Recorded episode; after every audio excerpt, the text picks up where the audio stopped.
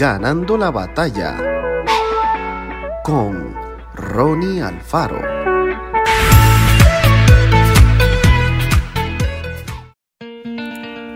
Proverbios 17:22 El corazón alegre constituye buen remedio, mas el espíritu triste seca los huesos.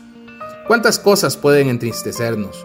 Una amistad que se quiebra, problemas en la casa, las cosas que no salen como queremos, la situación de tantas personas que se mueren de hambre, la pérdida de un ser querido, no lograr lo que nos habíamos propuesto, realidades en que mayor o en menor medida tienen la capacidad de hacernos sentir tristeza y frustración.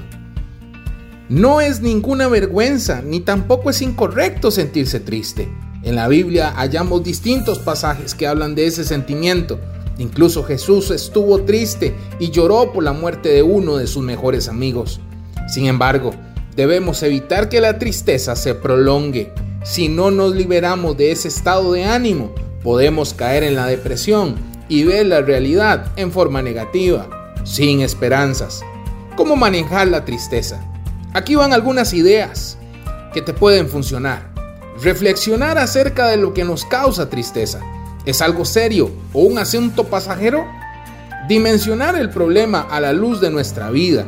¿Todo se termina ahí o es una experiencia más? No reprimir los sentimientos. Si tenemos que llorar, hagámoslo. Si podemos tomarnos un tiempo, tomémoslo.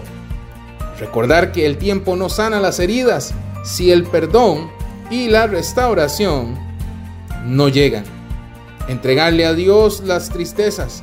Él quiere darnos su gozo. Vivamos cada una de las emociones sabiendo que son parte de la experiencia de la vida, pero jamás, jamás permitamos que ellas dominen nuestro carácter y afecten nuestra relación con los demás. Busquemos en la Biblia los versículos que hablan acerca de la tristeza y pensemos que dice Dios de eso. En el libro de los Salmos hay muchas referencias a ese sentido. Que Dios te bendiga grandemente.